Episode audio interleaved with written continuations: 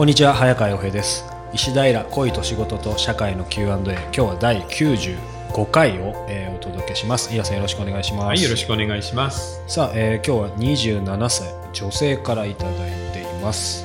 こんな質問です。生命保険会社で働いて4年目、えー最近よくお取引をするお客様から、えー理不尽なクレームや暴言を浴びることが多く気がめいってえーいます。私にはどうしようもない要求を突きつけできませんというものならこんなこともできないなんて人としてどうかしてると人格を否定されます。もういっそ契約が破談になれば会うこともなくなるのにと思うのですが会社としては大切なお客様だから下手に出てという方針です。とはいえ何を言っても上げ足を取って批判する相手に悔し涙が出そうになることも多いです。こんな相手にはどう接するのが良いでしょうか？下手にえー論破しようとするとひどい目に遭いそうで悩んでいますということですなるほどね、困りましたね。困これもパワハラの極致なんだけど、客だから簡単に切れないってことなんだよね。ですねでただこの人、この相手の人ね、誰に対しても同じことやってるはずなんだよね。要は人間関係を結ぶときに相手を責めることで自分が優位に立ちたいっていうその思いしかもうなくなっちゃってるから。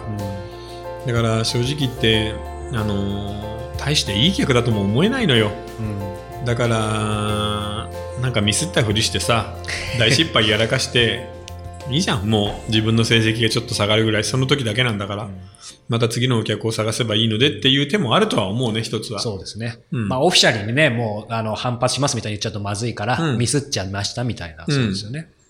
そうそう。あるいは別にあの自分の成績とか上司にどう見られるのかっていうのを構わないんであれば、あの客はやってられないからもうあの外してくださいっていう手もあるとは思うよね、うん。そうですよね。この生命保険会社でこの方がどういう感じのね、そのお客様とのリアルで合ってんのかとか、うん。自分で完全ノルマでやってるのか、それにもね、多少よるかもしれないけど。そう。そう。だからどれぐらい太い客かどうかだよね問題は、うん。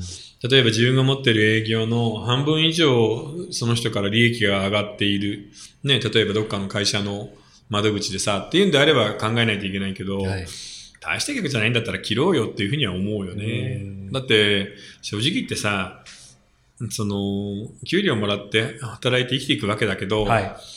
そこまで心を殺す必要もないじゃん、うん。うん、そこまでの給料ももらってないしさ、うん、ちょうどこの方4年目で27歳ですが、おそらく新卒で入ったんでしょそううね。だね。まだ4年目でそろろそろ仕事を覚えたかなぐらいのとこじゃないですか。で、たまたま多分この4年間で本当に嫌な客に出会ったのは初めてぐらいの感じでしょ。はい。だから、一つ言えるのは切るか、あるいはこのまま続けるんであれば、この相手から適当に距離を取って、いかに冷たく対応できるかっていうのは、客あしらいの一つの手だよね。うん別に、あの、下手に出ることも全然ないので、うんそうですね。契約が破談になれば会うこともなくなるのにと思うのですが、会社としてはって言われると、うん。まあ、会社としてはお前に頼んだ頑張れよっていう。まあ言いますよねはっきり言って、そその後何のフォローもしないっていうのが日本の上司なので、要は現場に押し付けて終わりだよね。なので、現場でやらかすっていうのは一つの手だと思うけどね。まあ、この人方ね、本当に悩んでるんでしょうし、一概にはいないですけど、ただまあ、この破談になってもその後のね、あの人生はある、そうあるしと外を見た方がいい逆に言うとさ、でも、そうは言っても何年かに一回はこういう嫌な客に会うので必ず、それはもう運命としてしょうがないですから、うん。まあこの世界に何パーセントかはいる、ちょっとね、ん。あのーなんていうの？境界性人格障害というか、あるしね、あのマニアックなサディストっていうか、まあそういう人なので、また次にいつか出会うことになると思うんだよね。うん。だから、うまく外れないとか、切れないっていうんであれば、その対処法を、ある種ちょっと客観的に距離を置いて考えてみたらどうかな。うん。うん。で、人間としてどうかしているっていう、そそういうような言い方はちょっと、あの、えー不適切じゃありませんか？みたいなことはやんわり言えるわけだし、あ、そのようでしたら、じゃあ今日はちょっと、あの、冷静に、あの、お話し上げできないようであれば、今日は失礼させていただきますって言って、パッて帰っちゃえばいいんだよね。そうですね。うん、要するに相手が感情的になりそうになったらすぐに帰る。その時に例えばスマホとかうまく使ってもいいじゃない？休養が入ったとかさ。そうですね。うんもう電話を取ったふりそう、をして。だから真面目すぎるっていうのは一つあるよね、うん上司に言われたらやらないといけないと思い込んでいる。うん適当に手を抜くことをまだ覚えていない。はい。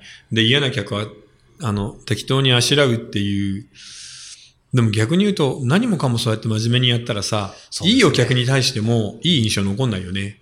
要は、型にはまったやり方になってしまうので、いい客には手厚く、悪い客には手を抜くっていうのは、あの、営業職とかサービス業の基本的な一番のお楽しみなので、そのメリハリの付け方を自分なりに楽しんでみたらどうかな。そうですね。それをちょっと考えられるぐらい一歩引ける目があれば、例えばこんな小物にはそんなに心を動かされないよね。しれっと平然と無視できるもんね。人間としてどうかしてる、あこいつ本当どうかしてんなって思いながら、そうかもしれませんねって言って、じゃあちょっと失礼って言って帰ってくればいいんで。そうですね。うん、まあ、ちょうど4年目ですし、そろそろその辺もちょっとね、一回聞いてみてもいいかもしれないですね。さあ、えーこの番組では皆様からのご質問を募集しております。ぜひ、恋や仕事、社会に関する疑問もお寄せください。